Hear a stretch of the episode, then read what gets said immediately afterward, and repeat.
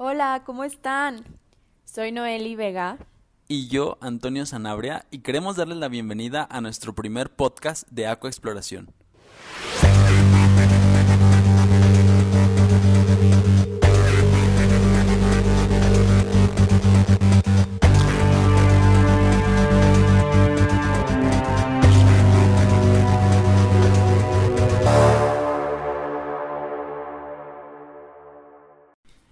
Y bueno, el día de hoy tenemos a un invitado muy especial que nos va a hablar un poco del estudio de línea de base.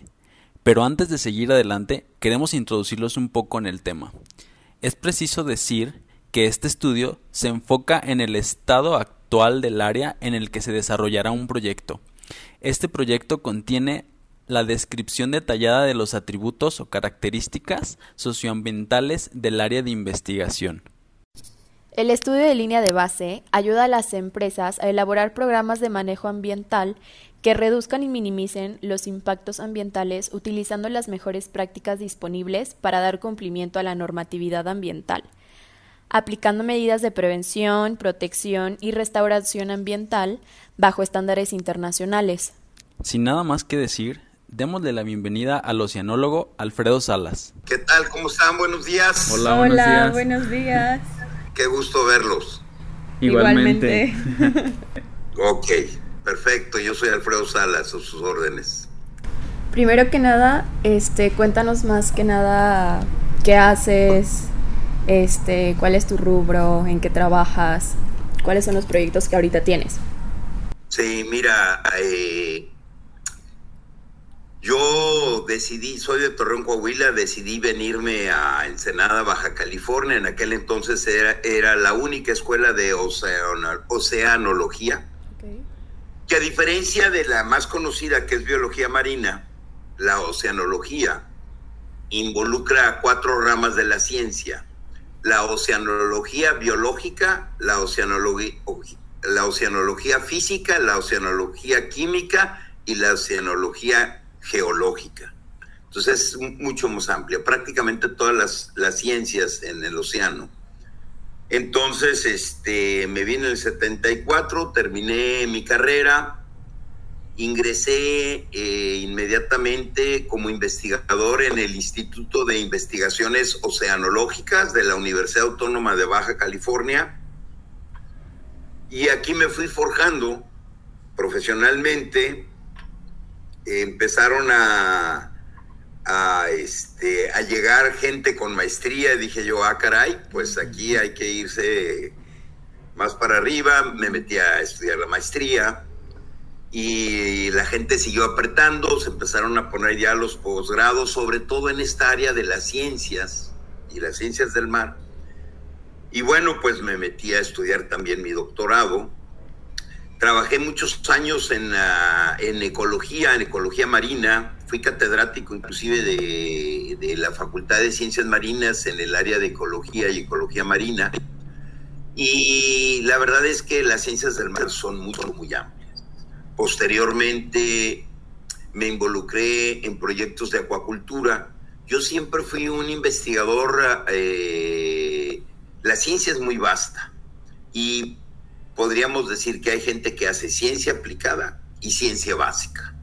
La ciencia eh, aplicada, que es a la que yo me dediqué, pues era atacar y cubrir problemas mucho, muy actuales, ¿no? Yo tuve la fortuna y era parte de mis sueños de estudiar esto, de trabajar con pescadores y trabajé con muchísimas agrupaciones de pescadores este, bueno, un poco con esa mentalidad de ayudar a resolver problemas sociales, en este caso en el ámbito de las ciencias del mar. Y este, y en una ocasión eh, me habla una persona que yo no conocía, sabía quién era, pero no nos conocíamos, y me solicita un proyecto para hacer una evaluación de diferentes recursos nos entrevistamos, me dice hazme una propuesta, se la, se la hago. Y bueno, tengo que decir que el proyecto fue bueno, muy favorable. Entonces, este, Una vez dicho esto, eh, me dice que si le puedo ayudar con otro proyecto de impacto ambiental eh, por la construcción de un gran muelle y un rompeolas grandísimo. Esta empresa es Sempra Energy. Y este, bueno, y así me enrolé.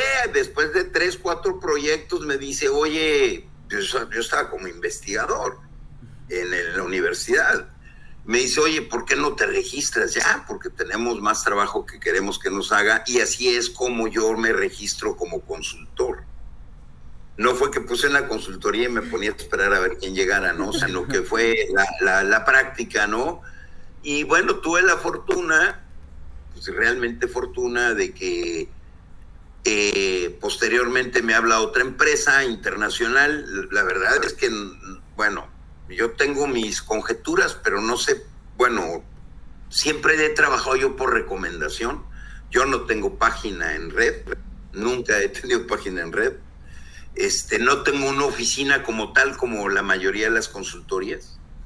Este, a mí me, me, o me mandan un correo electrónico, se comunican directamente a mi celular. ¿Cómo lo consiguen? No lo sé, pero siempre ha sido porque me lo dice, ¿no? Por recomendación, por recomendación. Entonces sí tengo que decir que prácticamente el 99% de mis proyectos han sido con empresas eh, pues, internacionales, transnacionales, ¿no? obviamente que tienen inversiones aquí en México. Y este, y así fue muy casual.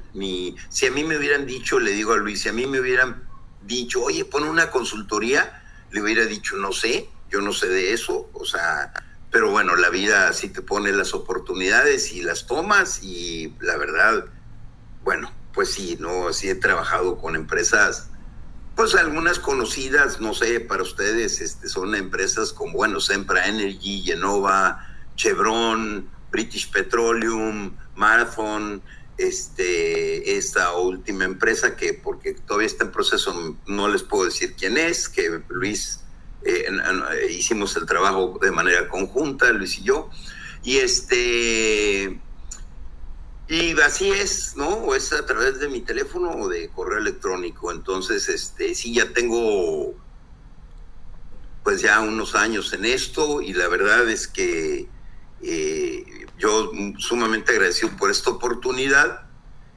profesionalmente, y tengo que decirles que en una ocasión, una de estas empresas, la primera fue Sempra Energy, me pidió un proyecto eh, para cubrir eh, profundidades más, más grandes, ¿no? Este, normalmente, bueno, lo que son los estudios de, lo que es el estudio de línea base, pues es lo primero que le piden a cualquier empresa que va a hacer alguna interacción con el mar que puede ser un hotel que va a estar a la orilla del mar, que puede ser la construcción de una marina, que puede ser este como plataformas, este ductos de combustorio, gas, etcétera, ¿no? Cualquier actividad en el mar. Entonces, lo primero que hace la Semarnat es decirle, o sea, obviamente no pueden mover una sola piedra, ¿no? Ni construir un camino siquiera hacia allá, ¿no? Eh, porque hay lugares un poco remotos, ¿no? Que por ventajas para las empresas deciden que sea en tal lugar y no hay ni caminos de ni de terracería ni nada, ¿no? Entonces no pueden mover ellos nada. Y lo que les piden es una muy buena fotografía, por decirlo de esta manera, de lo que hay ahí, de lo que en ese mar se encuentra, que puedes cubrir tanto lo que es la parte de la playa o lo que le llamamos intermareal, el intermareal es aquella parte que queda expuesta cuando baja la marea. Ustedes están muy acostumbrados a las playas de arena y normalmente ahí ustedes no ven nada.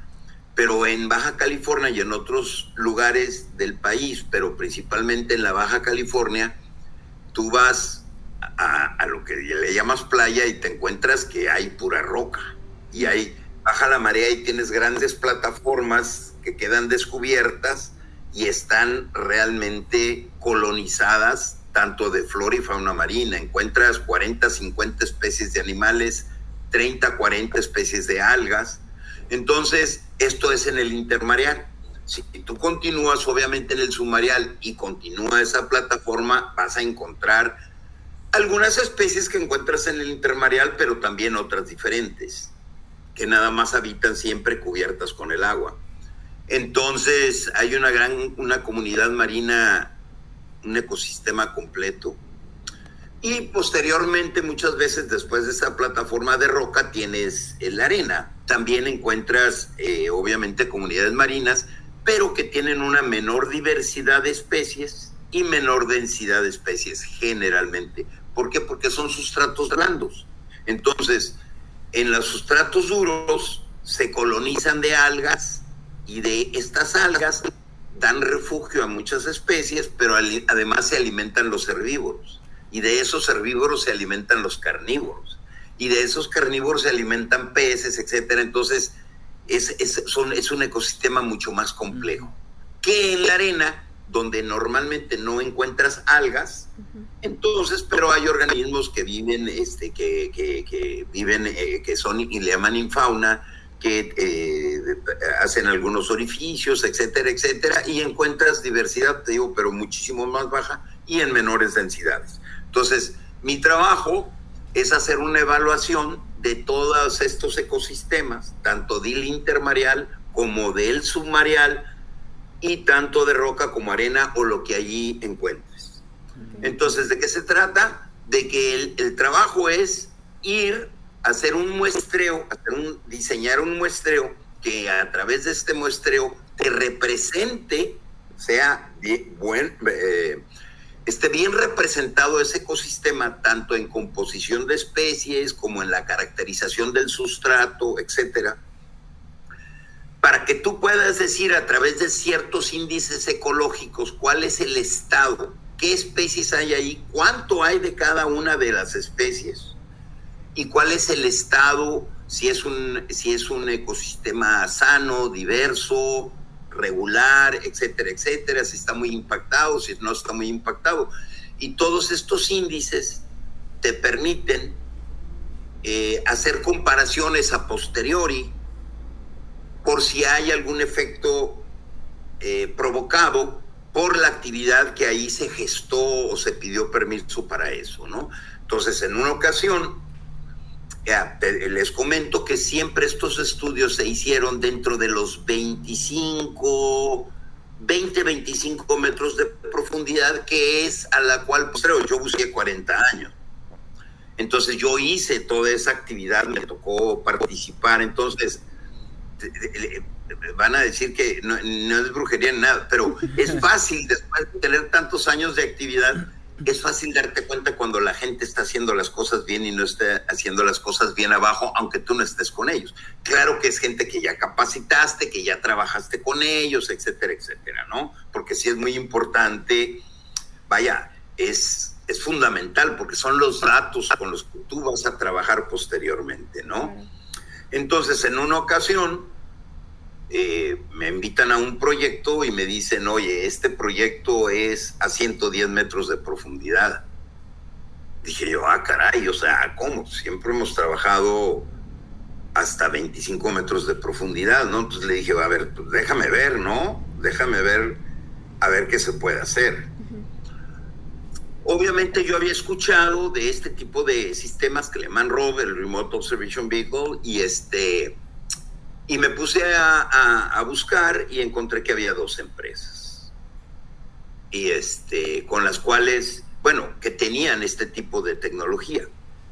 Me puse en contacto con los dos, platiqué con los dos, o sea, fue, fue una charla y mucho, muy importante porque, bueno, generalmente las empresas eh, que tienen el ROB, pues ellos lo que hacen es revisar una estructura visualmente, si está bien, si no está bien, que, o sea, ese tipo de actividad. Pero ya este tipo de actividad necesita, tiene mm, mayores requerimientos para que tú puedas hacer un estudio, un estudio cuantitativo. Entonces, este, ninguna de las dos empresas había jamás participado en un estudio de este tipo y bueno, sin entrar en eh, mayores detalles, este, realicé el primer estudio, eh, obviamente sin dormir en varios días, con mucha presión porque tú dices, oye, ¿cómo va a resultar esto? ¿Cómo va a salir? Era algo nuevo, desconocido, confianza en que lo que estaba haciendo estaba bien, pero cómo podía empatar, ¿no? Esta nueva tecnología con este tipo de estudios. Y tengo que decirles que hace mm, dos, tres años hice un estudio en Manzanillo con Luis, precisamente, y encontré una comunidad de, plumas, que son unos organismos en arena, y me puse a investigar, bueno, me, me gusta, mi, mi, mi, origen es investigador, ¿no? Entonces, y, justo encontré un trabajo que habían hecho con un rob, pero ese estudio se limitaba a analizar la distribución, cómo estaba distribuida la población en el fondo, pero no cuantitativo, sino nada más cómo estaban distribuidos. Posiblemente, posiblemente, no sé, no, no, he, no he encontrado en la literatura, pero pues, muy seguramente ya se han hecho algunos estudios cuantitativos, por lo menos de una población, ¿no? Por lo menos. Este, pero bueno, me, han dicho gente cercana a la Semarnat, eh, no directamente a mí, pero tengo otros amigos consultores que son fuertes consultores. Me dicen, Alfredo, nadie está haciendo eso. Eh, ¿Por qué? Eh, ay, es que es complicado. Bueno, no es complicado, pero me cuesta un poquito de trabajo porque, bueno, yo creo que algunas, algunas empresas consultoras, lo que yo me he dado cuenta porque me llegan trabajos que hicieron otras empresas y que no, no, las, no los hacen bien, no son exitosos, eh, generalmente por el diseño del muestreo. Como que, como que por ese lado flaquean algunas personas, ¿no? Sí es complejo. Este, hacer un buen diseño que te represente lo que verdaderamente hay y yo creo que, bueno, algunas empresas como que no, no sé si la gente no, no, este, no tenga un conocimiento amplio del tema, o pudiera ser, no lo sé también, en que tratan de hacer lo mínimo para que te bajar los costos y al final esto le debilita el, los resultados del proyecto y, se los cuestiona, ¿no? Pero bueno, sí tengo que decir que he sido muy afortunado en eso, eh, porque eh, eh, ya trabajé este, a 110 metros de profundidad, a 70 metros de profundidad, he hecho trabajos hasta 170 metros de profundidad con este equipo. Y tengo que decirles que ambas empresas, cuando yo empecé a trabajar estas profundidades, a pesar de que tienen un ROC que tiene un alcance de 300 metros, ninguno había ido a, ninguno había ido a estas profundidades. Y, es, bueno, para mí es un sueño hecho realidad porque nunca imaginé que fuera a estar trabajando esas profundidades y además he encontrado especies que no están, que, no se han descubierto, o sea, eh, vaya, no están registradas, son especies nuevas, inclusive a 70, 80 metros. O sea, ¿por qué? Porque esta es una actividad nueva, ¿no? si bien es cierto que ya Cameron bajó en las Marianas hasta 11 mil metros, también es cierto que muy pocos lugares se han explorado más allá de los 30, 40 metros que pueden llegar los usos, ¿no? Entonces no es difícil encontrarte especies que no están documentadas, que no están registradas, que no se habían descubierto. Pero yo no me meto ya en eso. Nada más la registro, por supuesto que el compromiso es identificar la mayor cantidad de especies, eh, pero siempre es común encontrarte alguna especie rara o que es difícil de identificar.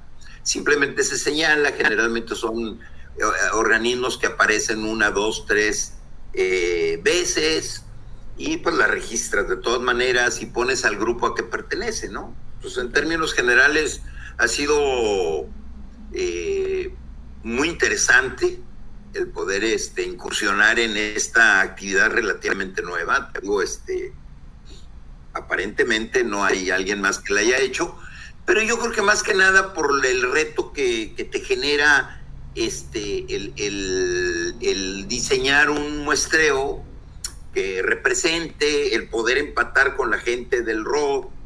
Este, se necesita obviamente por parte de la gente de que los del rock que, que decirles, oye, no es nada más filmar, sino hay que hacer esto, más esto, más esto, ¿no? Y bueno, tengo que decir que, que Luis, no sé si por su juventud, por su ímpetu, por, su, por, por, esas ganas de hacer las cosas, ha sido mucho, muy empático con este tipo de estudios, ¿no? Y, definitivamente sea, él ha ido perfeccionando el equipo para tener una eh, eh, mejores tomas, eh, facilitar el, manejo de la información y pues eso para mí me ha servido mucho, ¿no? Definitivamente la primera vez que trabajé con Luis, a la segunda hubo una gran diferencia gracias a las aportaciones del conocimiento de la mecatrónica de Luis, por supuesto. Yo le digo, necesito esto, esto, esto, ¿no? Y claro, algún equipo es carísimo, ¿no? O sea, dices tú, ay, sí, hay que ponerle esto, ¿no? Sí, pero ponerle esto te cuesta 7 mil o 10 mil dólares, ¿no? Entonces tampoco es tan sencillo, ¿no? Pero definitivamente que esto va a ir evolucionando, ¿no?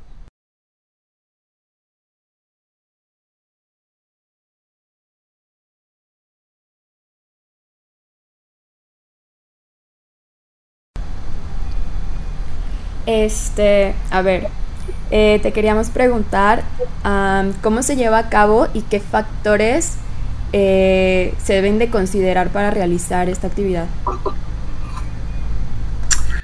Bueno, pues este, necesitas una embarcación. Eh, yo confío mucho, en este caso Luis, él es el que dice cuántas personas son las que forman parte de su equipo tengo que respetar eso porque a mí al final lo que me conviene es que me den un excelente servicio. Entonces él lleva las personas que él considera, obviamente por ser un equipo pues sofisticado, delicado hasta cierto punto por los componentes electrónicos que son sometidos a altas presiones, etcétera, etcétera, pues necesita él este gente con conocimientos en electrónica, en mecatrónica. Entonces le respeto yo eso. Tenemos una embarcación, la embarcación preferentemente debe tener una cabina. ¿Por qué? Porque pues, por lo menos hay un par, dos o tres monitores en los cuales se está recibiendo la señal y estos están vinculados a, a unas computadoras y el mar es tremendo. Este, eh, de repente llega mal tiempo, oleaje, una mala ola, la embarcación que está aquí, acá, y se te moja el equipo y es un desastre todo, ¿no? Además de que necesitas estar viendo eh, los, los monitores, ¿no? Y en una embarcación descubierta, de repente tienes el sol de espalda y no ves nada, ¿no? Si no puedes ver, y la, el piloto que está manejando el rock, si no ve, este, y, y se levanta el robo, se baja demasiado, pues esto ya te dificulta, estás perdiendo información que es importante y relevante sobre ese sitio, es costoso, porque hay que barrer una gran cantidad, bueno, hay que filmar una gran cantidad de lecho marino para poder yo hacer los muestreos en, eh, trabajo de gabinete. Entonces, yo necesito una, un ayudante, eh, Luis, normalmente son dos, a veces tres, en una ocasión hasta cuatro, este, necesitas el motorista, por lo menos una persona que esté a cargo de la embarcación. Y este y bueno, el clima obviamente debe ser favorable. Ahora en este, este estudio yo tengo 46 años trabajando en esto y eh, el Golfo es sumamente traicionero. La época en que fuimos de transición entre primavera-verano, primavera-verano eh, hace que las variancias y las desviaciones estándar de predicción del clima de los modelos numéricos que se utilizan para predecir el clima sean más amplias y eso quiere decir que tienes poca confiabilidad. Eh, nosotros vemos en la noche, oye, mañana está bueno para trabajar y vas al día siguiente y fue un desastre y nos ocurrió varias veces. Y eso te cuesta dinero, ¿no? Además, si hay mal tiempo, pues representa un riesgo para la gente que está en la embarcación. Sí, claro. Sí, sí. Este, a ver, nos, nos han dicho que eres el mejor en hacer este tipo de estudios.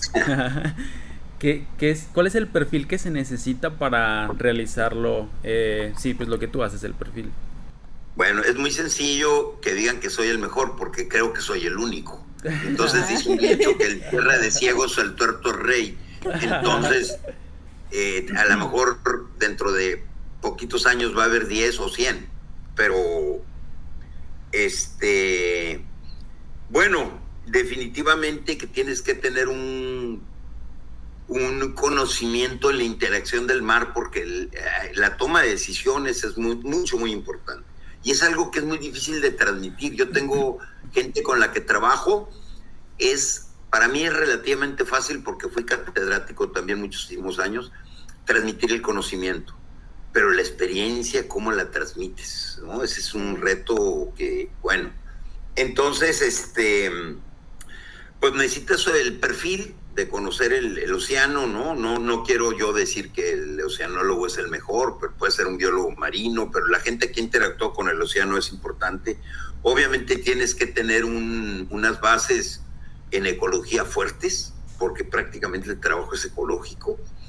Este, el diseño de los muestreos es una de las herramientas que tenemos y lo que yo te puedo decir, decir es que he estado en diferentes países dando conferencias sobre esto, sobre este, cuestiones de muestreo, diseño de muestreo, y me he dado sorpresas impresionantes. Este, no nada más he estado en países latinoamericanos, Chile, Ecuador, etcétera, trabajando estos temas en países de primer mundo también, en Italia, en Francia, en Estados Unidos.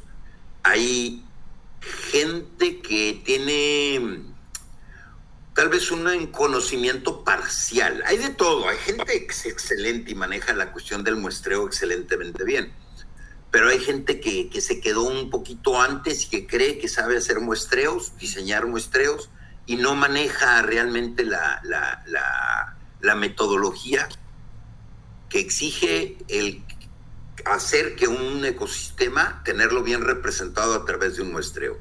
Entonces necesitas, esa parte sí es importante, dominarla, más que conocerla, dominarla. Este, obviamente te ayuda la identificación de especies. Generalmente yo te digo, yo he superado eso porque ah, puedes tener 100 años en esto y no puedes conocer todas las especies, es imposible. Entonces, eh, vas a Veracruz y cambia la, presencia de especies, la diversidad, tienes especies con las cuales no estás familiarizado y te vas a Manzanillo y es lo mismo, y vas para Oaxaca, obviamente ocurre lo mismo, en La Paz también he hecho trabajos, ocurre lo mismo. Entonces, eh, eh, te apoyas en algún colega que tenga experiencia en taxonomía o con el, con el ecosistema, y que esté familiarizado con las especies, ¿no? Entonces, este, y va salvando de esa manera los diferentes obstáculos. Generalmente yo lo que hago es con estos colegas, contacto colegas que tienen conocimiento de estas especies. Eh, me ayuda mucho, ya ahí van los tips para los que luego se avienten, es que les pido un catálogo de especies, de las más comunes que es posible esperar, y empiezo trabajando con ese catálogo de especies, fotografía y el nombre científico, y trabajamos con eso y de repente salen algunas otras que no los, las puedes identificar. Siempre es importante detenerte con el ROB y sacar una buena imagen de ese organismo para luego sacar un screenshot y, tener la fotografía y lo das se la das al colega. Este, porque inclusive, que eso es una de las limitaciones del ROB y lo tengo que decir, porque eh, hay muchísimas especies, la de otras especies tengo que decir que, para esto de trabajo en línea base, entre mejor y más identifiques, obviamente tu trabajo está, o sea, está mejor hecho. Sí, claro. Hay cierto margen que te da, hay cierto margen que puedes trabajar, sobre todo hay especies, digamos, que les denominan raras. Entonces, la dejas muchas veces a nivel de género, no te vas a nivel de especie, y, es, viable, ¿no? Siempre cuando la consideres como una especie aparte que no tenga un efecto en lo que manejas, que es la diversidad de especies. O sea, eh, vaya, no decir, no, mejor la quito porque no la identifique, no, porque estás quitando una especie del ecosistema y el número de especies presentes es importante. Entonces, bueno, ese tipo de detalles, ¿no? Entonces, si tienes que tener un conocimiento amplio, obviamente estar muy familiarizado con el mar. Eh, no es lo mismo trabajar en un lecho marino con fondo de arena que en un fondo con, de roca. Eh, ahora nos encontramos un fondo diferente, era blando, pero era más limo que arena. Y ese tiene otras características, ¿no? Entonces, es un conjunto de conocimientos, ¿no? Sobre la ecología, la taxonomía, el diseño de los muestreos, la identificación de los organismos y obviamente el procesamiento de los datos. Porque al final, el estudio de línea, línea base, como les decía, ustedes presentan la fotografía, pero parte del estudio de línea base es eh, hacer una especie de proyección de cómo esa actividad que van a poner ahí, que puede ser una marina, que puede ser una descarga de salmuera, que puede ser una plataforma eh, petrolera, etcétera, cómo va a impactar. Tú tienes que decir, oye, esto, el, ecosistema está así, y esta actividad va a impactar de tal manera, va a tener un gran impacto, ¿por qué? Un mediano impacto, ¿por qué? o un bajo impacto, ¿por qué? Lo tienes que decir, lo tienes que eh, este, eh, aclarar, tienes que ser muy claro. Y muchas veces dentro de este estudio de línea base, cuando tú sabes que el impacto puede ser grande, entonces presentas un proyecto de amortiguación del impacto ambiental. Bueno, se puede hacer esto para disminuir el impacto, pero generalmente es, no, no, no puede haber un proyecto donde no haya ningún impacto. Es mucho, muy difícil. Pudiera ser, pero es mucho, muy difícil. Entonces, cuando por más que haces un proyecto de amortiguación del impacto ambiental, no es suficiente, lo que haces y generas es un proyecto de compensación. Un proyecto de compensación. Como por ejemplo, este, imagínate, por ejemplo, que se va a impactar una playa donde hay una ribazón de tortugas entonces dices, ay, ¿cómo puedo generar? Bueno, es que sí se va a afectar una parte, pero dices, ¿cómo puedo? Ah, ok, voy a hacer un programa de conservación de tortugas marinas. Voy a hacer que cada año vaya gente ahí, un, programa realmente en donde eh, estén al tanto y cuando se vayan ir las tortuguitas al fondo haya cuidado, que no haya aves, no haya pájaros, disminuir eso. Entonces, eso le llamas un proyecto de compensación. Es como cuando dices tú, pues sí, tengo que, tengo que talar estos 500 árboles, no hay de otra, pues como para poder hacer esto tengo que, ok, voy a hacer un proyecto de reforestación y voy a plantar 2000. Ah, ok. es un proyecto de compensación. Compensar, ajá. Ah, hablando ya en esta parte de, lo, del impacto, ¿qué, ¿qué impacto tiene en el mundo el estudio?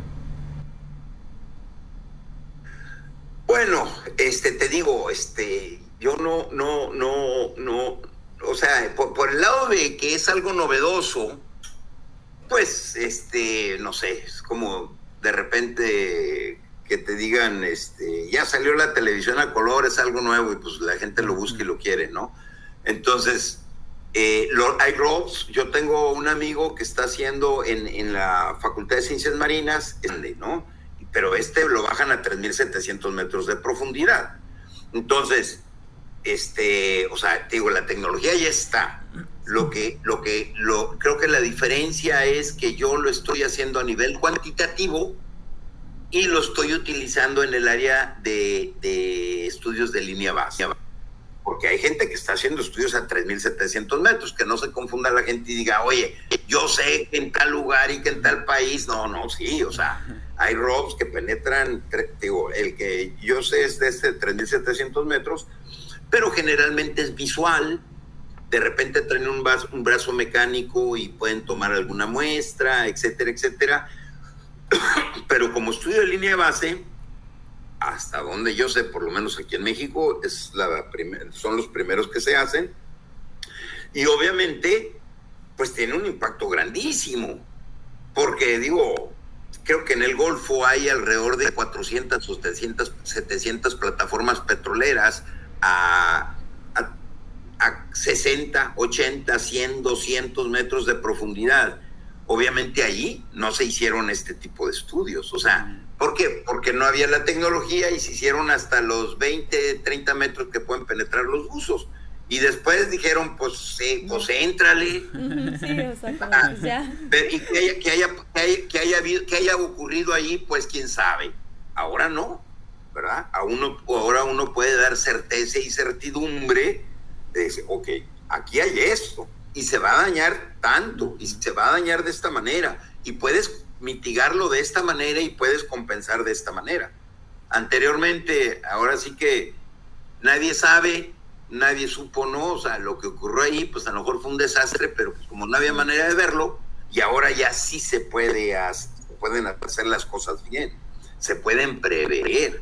Entonces, obviamente esto va en beneficio definitivamente del medio ambiente.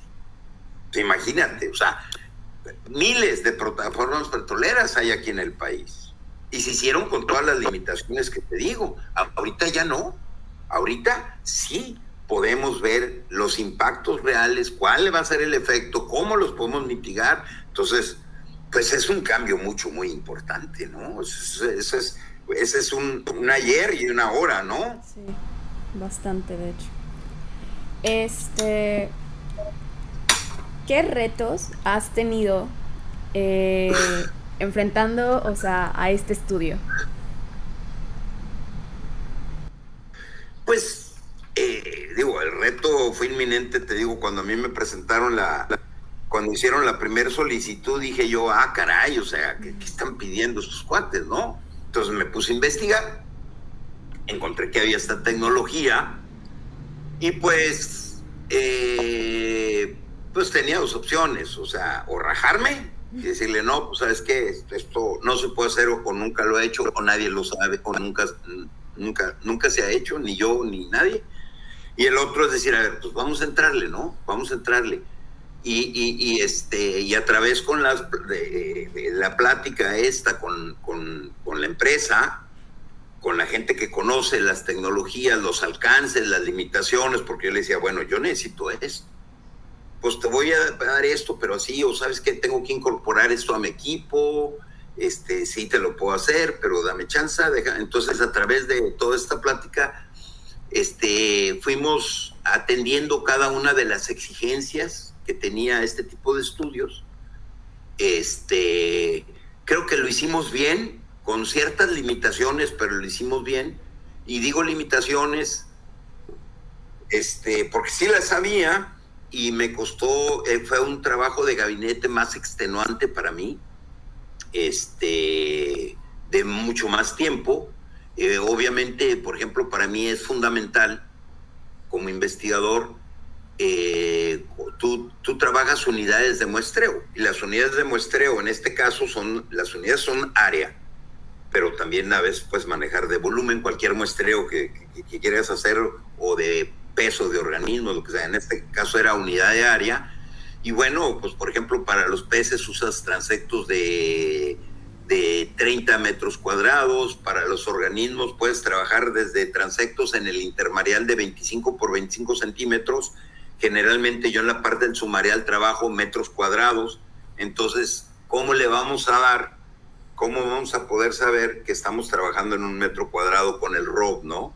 Entonces, bueno, mi exigencia para con Luis era decirle, oye, pues yo necesito hacer un proceso de calibración, vamos a poner un metro cuadrado. Les doy, les estoy dando todos los tips allanando el camino para el que quiera meterse. y este, ponemos un metro cuadrado, que es como el que trabajamos, que es este de PVC. Cuando trabajas en la parte submarina tienes que hacerle orificios para que entre agua y no poner resistencia, no haya flotabilidad. Entonces, eh, hacer ese tipo de calibraciones para este, poder yo saber con qué área estoy trabajando.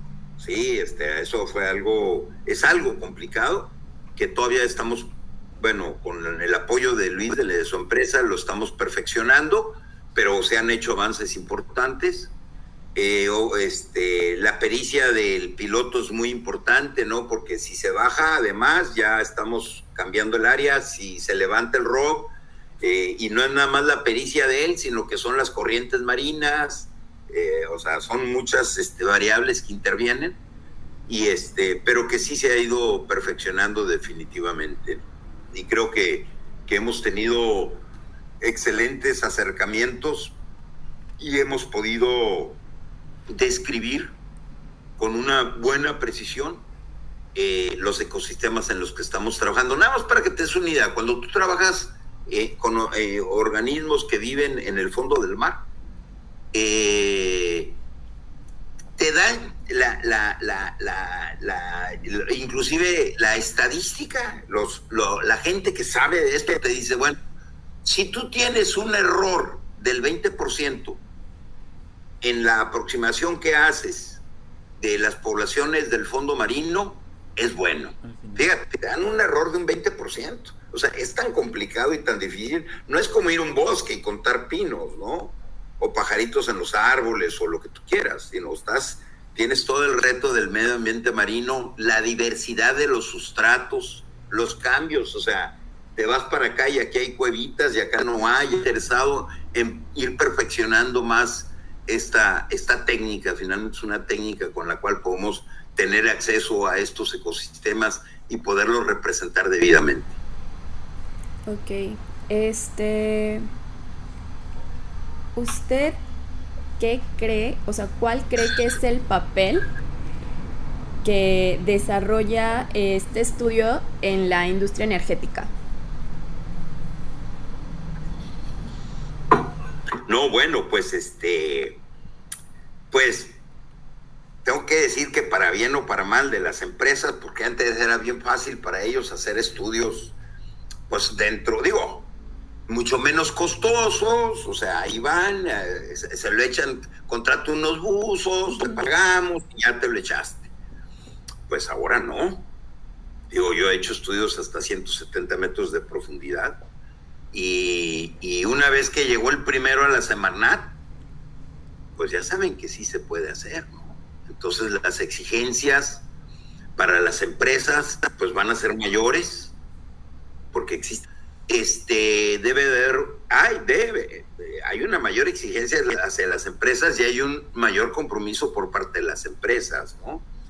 Obviamente a un mayor costo porque hay que hacer los estudios y no es nada más el estudio, sino que la exigencia de los proyectos de mitigación que ya les explicaba y los de compensación también, ¿no?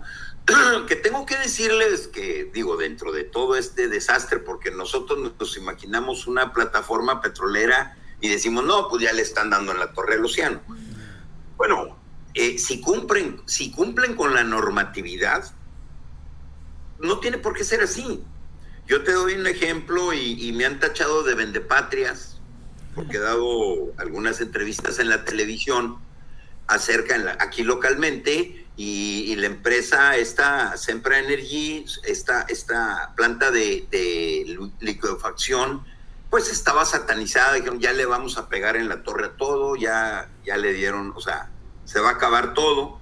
Y la realidad, la realidad es que yo les puedo decir, yo he hecho los estudios los últimos, bueno, este, 18 años, de 18 años, y lo que les puedo decir es que allí en donde está la planta, podríamos decir que ahora es una zona de reserva. Como no dejan entrar a nadie, entonces se ha ido colonizando. En primer lugar, la contaminación es micromínima, y digo micromínima porque lo hemos constatado.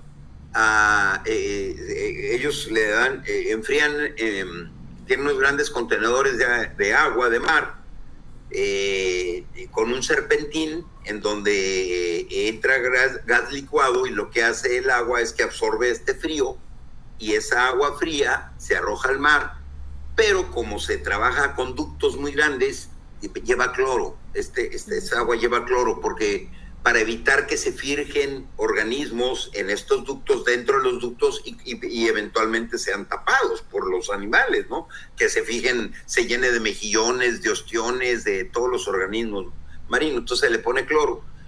Pero ellos hacen una descarga, imagínate los típicos lavaderos, ¿no? Donde vas a lavar la ropa de esos de cemento. Es prácticamente un gran lavadero que tiene 60 metros de ancho por 70, 80 metros de largo y, y, lo que ocurre ahí es que se generan cascadas. Y en estas cascadas de agua, el, ah, lo que ocurre es que en primer lugar el agua pierde frío, o sea, ya no llega el agua tan fría. Pero además el, con esta eh, turbidez del agua, el cloro se oxida. Entonces prácticamente llega mínimo o nada a la descarga eh, en el mar. Entonces tú puedes ver a 30 metros de la descarga unas macrocistis, que son unas algas que son muy comunes aquí en la Baja California, y ves, las ves frondosas, sanas, etcétera, dices tú, y llena de peces alrededor, etcétera. O sea, pues puedes dar cuenta que la evidencia te dice que la contaminación, no puedes decir que no haya contaminación, pero realmente es mínima y muy localizada, ¿no? A 30 metros seguramente ya no hay nada. Entonces hay un buen tratamiento, hay un buen tratamiento. Entonces, te digo, el reto para las, las empresas que vienen, pues es que hay que hacer las cosas bien, ya sabes que hay, tienen que hacer sus proyectos de mitigación. Entonces, al final, este tipo de tecnología lo que va a aportar es un beneficio al medio ambiente marino y le va a exigir más a las empresas, le van a tener que invertir un poco más, ¿no? Porque ahora sí vamos a ver cuál es el daño real. Y, y bueno, este, te digo, este, el ROB que trabaja la empresa tiene un alcance de 300 metros, ¿no? Pero sé que tienen otro tipo de ROBs que tienen un alcance mayor, 2.500, 2.000, 2.500 metros, ¿no? A lo mejor para otro tipo de estudios, no lo sé. Pero ahí, ahí está la tecnología. Sí, sí, sí. Muy bien. Este, ¿en, ¿En qué momento personal y ante qué necesidad surge realizar este tipo de estudios? Pues eh, personal, eh, te digo, me considero afortunadísimo que me lo hayan planteado, afortunadísimo de haber tenido una experiencia eh, previa en un sinnúmero de proyectos similares. Y pues realmente a mí me lo pidió la empresa. Y supongo que el origen es que la Semarnat les dijo, tú tienes que hacer esto ¿Cómo fue que estos cuates de la Semarnat o esta institución se atrevió a darles, a ponerles esta exigencia por enfrente? No lo sé, no sé si ellos ya tenían conocimiento de la tecnología o ya sabían que se podía hacer, este, no lo sé. Este, afortunadamente para mí llegaron conmigo y pues le entré, ¿no? Con la explicación que ya les di, ¿no? Dije yo, órale, pues vamos a buscar la manera de hacerlo, ¿no?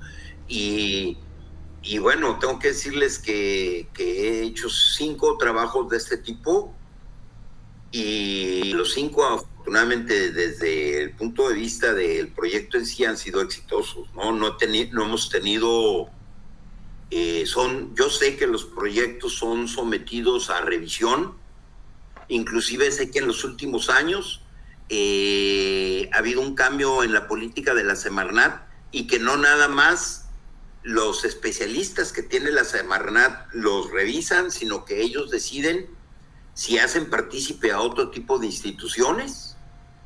Y este y así ha ocurrido, me consta.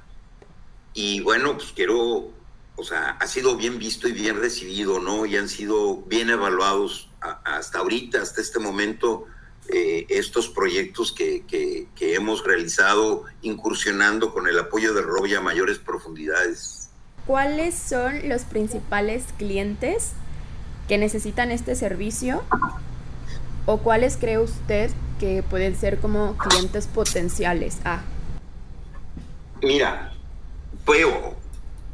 Yo lo que te digo es que los cinco clientes, los cinco estudios que he hecho, son estas empresas que de hecho mencioné de nombre, y todas eh, son empresas que manejan energéticos. Las, las, este, digamos, los, los objetivos que tiene la capacidad de que un barco de 300, 350 metros de eslora, que son de esos buques tanques grandísimos, se pueda anclar a la monoboya pueda permanecer ahí y hacer este tipo de intercambio de combustóleo. Y digo combustóleo porque puede ser diésel, gasolina, gas, etcétera, petróleo, no sé. Y eh, estos, esos ductos que llegan a esa manoboya se van hasta tierra, ¿sí? y este el, proyecto que acabo de hacer yo ahorita, normalmente eh, había yo trabajado a kilómetro y medio, dos kilómetros mar adentro. Este último proyecto fue 25 kilómetros mar adentro. Y obviamente hay un trabajo ahí que, que falta por hacer porque necesitan todavía hacer un estudio adicional para instalar estos ductos que llegan hasta tierra, ¿no? Y estos buques tanques se tienen que, pues, o no se pueden acercar mucho a la, a la costa por su gran calado, por la baja profundidad que hay entre más te acercas a la costa. Y bueno, pues la empresa hace sus estudios previos y ve cuál es el mejor lugar a conveniencia de ellos para realizar este tipo de operaciones y montar la infraestructura que ellos requieran, desde una monoboya o una plataforma. Entonces, hasta ahorita, los estudios, lo que, lo que yo he hecho es para empresas eh, que manejan, o sea, energéticas. Hasta ahorita. Mm, por ejemplo, ¿cree que para la industria hotelera no funcionen? Mm, no, bueno, eh, sí, sí pueden funcionar. podría ser que tuvieras un, un, hotel que estuviera cercano a la costa, donde hubiera, por ejemplo, una fosa marina, que tuvieras 300 metros de eh, ocupa de, tiene alrededor de 130, no, perdón, sí, como 130 kilómetros, ¿no? De la costa y llega a 130 kilómetros de la costa, este, tienes 200 metros de profundidad, perdón, 50 kilómetros de la costa. Este, tienes esta, esta, esta profundidad, ¿no? Normalmente, ese es el comportamiento normal de la plataforma marina. Eh, pero puedes tener lugares en donde no ocurre así, ¿no? Pero es, estoy, es una generalidad, ¿no? De esa manera se describe la plataforma continental, pero puede ser que no. Y que tengas, simplemente, si ya tienes más de 30 metros, 40 metros, ya no va a poder bajar el buzo. Entonces vas a tener que utilizar esta tecnología. Entonces pudiera ser el caso. Por ejemplo, para también eh, otro, otro, otro estudio que, que, este, que se da es con, por ejemplo, los dragados de los puertos. Se hacen los dragados de los puertos y generalmente se va mar adentro, algunos kilómetros, y se, hace se hacen descargas de estos sedimentos. Y normalmente se buscan fosas marinas o lugares de más de 100, 200 metros de profundidad. Y pues nadie hacía los estudios, simplemente no, pues sí, estudios de corrientes y lo que tú quieras, pero del fondo marino no.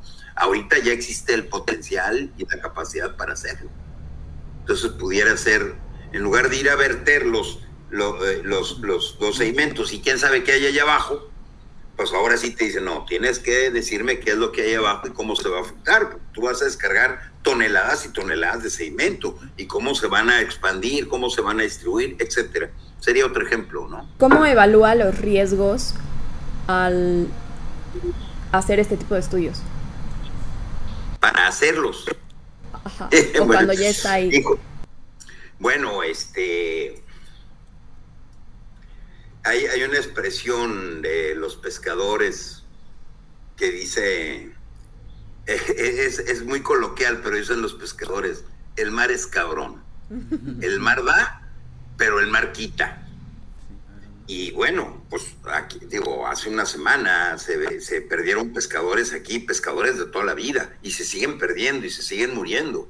O sea, y es gente cuyo hábitat pasan más tiempo en el mar que en tierra, y ellos conocen los riesgos, los peligros y todo eso, y de repente el mar los sorprende, por una u otra razón.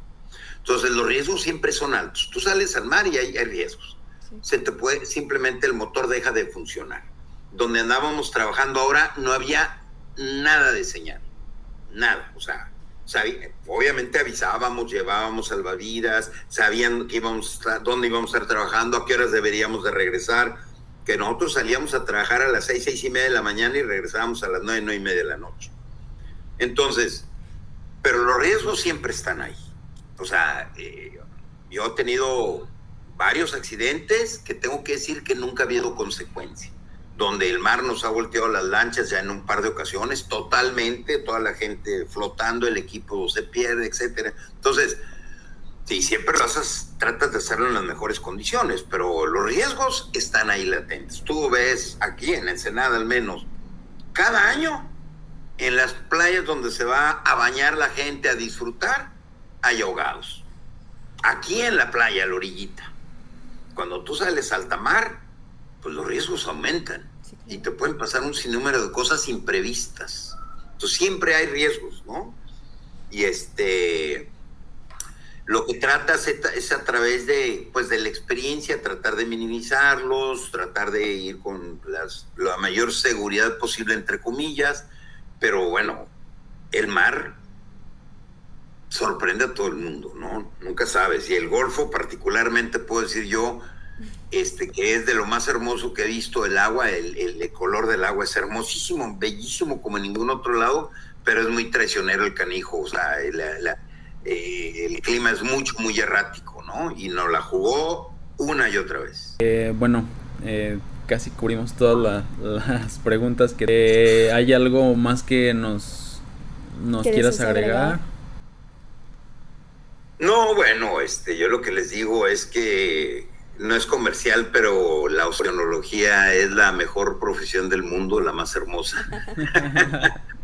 este, eh, eh, por, te, da todas las oportunidades, todas las oportunidades, ¿no? Trabajar en la conservación de los recursos marinos. Te digo, a mí me ha satanizado la gente porque he trabajado con muchas empresas extranjeras, pero yo creo que es la oportunidad que uno tiene como mexicano de hacer que cualquier empresa nacional o extranjera cumpla con lo que tiene que cumplir, con lo que dice la normatividad, en este caso de la Semarnat, y este y que las cosas se hagan bien, ¿no? Esa, esa es la responsabilidad de uno. Y eso, caray, yo lo valoro muchísimo, es una oportunidad de oro. Este, y no hay un interés mayor que el profesional. Uno, hacer las cosas bien y que cumplan con lo que tienen que cumplir cualquier empresa que vaya a desarrollar cualquier tipo de actividad en el mar. Y eso a mí me pone en un lugar privilegiado yo para eso estudié y este, para eso me preparé y es en lo que pongo mi empeño en cada uno de los estudios que yo hago y trabajo. no importa si la empresa es alemana, americana, china, mexicana o lo que sea, hay una normatividad y el trabajo de uno es hacer las cosas bien y a la semana le dices que hay esto y a ellos les toca. Sí, sí, sí. Luis, ¿tú quieres agregar algo? No, realmente, este, pues nada más darte las gracias a ti, Alfredo, por tu tiempo. Este fue una hora de un chingo de preguntas, un chingo de información. Aparte que pues estás con tu familia, ya ves que ya platicamos y tienes a, tu nieto, entonces eh, pues nada más agradecerte. más que nada es para, para eh, promocionar tu trabajo de alguna forma, porque también nos vemos beneficiados nosotros, ¿verdad? Porque pues tú mejor que yo sabes que, que se está moviendo otra vez la industria energética bastante, entonces de alguna forma vamos a promocionarlo para ver qué podemos hacer en conjunto, ¿no? De más trabajos. Por te agradezco mucho tu tiempo y, va a valer la pena. No, siempre, siempre, siempre ha valido la pena trabajar contigo, Luis, y yo estoy muy agradecido contigo, este, tu entusiasmo para no nada más hacer las cosas bien, sino mejorarlas, seguirlas perfeccionando. Estamos en una carrera en esto definitivamente y ah, la verdad, este, pues a mí me ha encantado que tú hayas tomado la batuta con ese ánimo, con esa responsabilidad de hacer cada vez las cosas mejores y este y extender los alcances, ¿no? De lo que ustedes con la tecnología tienen oportunidad, nos dan la oportunidad de hacer a nosotros. Entonces yo pues muy agradecido con eso. Perfecto, muchas gracias Alfredo. Pues muchas gracias este, también a Tony por el tiempo, ¿verdad? Y este, pues les deseo mucho éxito en su profesión y ojalá ahí se encuentren con los retos que, que yo me he encontrado. Este, no sé si me hubiera atrevido, yo creo que sí, porque era muy aventado, no sé si tanto como Luis, pero, pero esto a mí me ha dejado muchísimas satisfacciones y padre por compartirlo con ustedes. Es la primera vez, la verdad es que es la primera vez. Digo, lo he platicado con Luis un sinnúmero de veces, la, esta aventura, pero así de esta manera es la primera vez que tengo yo la oportunidad de abrirlo a otras personas, en este caso ustedes. Gracias. Y pues me encantó. A nosotros también nos Sí. gustó bastante. Muchas gracias, Alfredo. Se los agradezco muchísimo, ¿eh? Mucho éxito en lo suyo, ¿eh? No le tengan miedo a nada.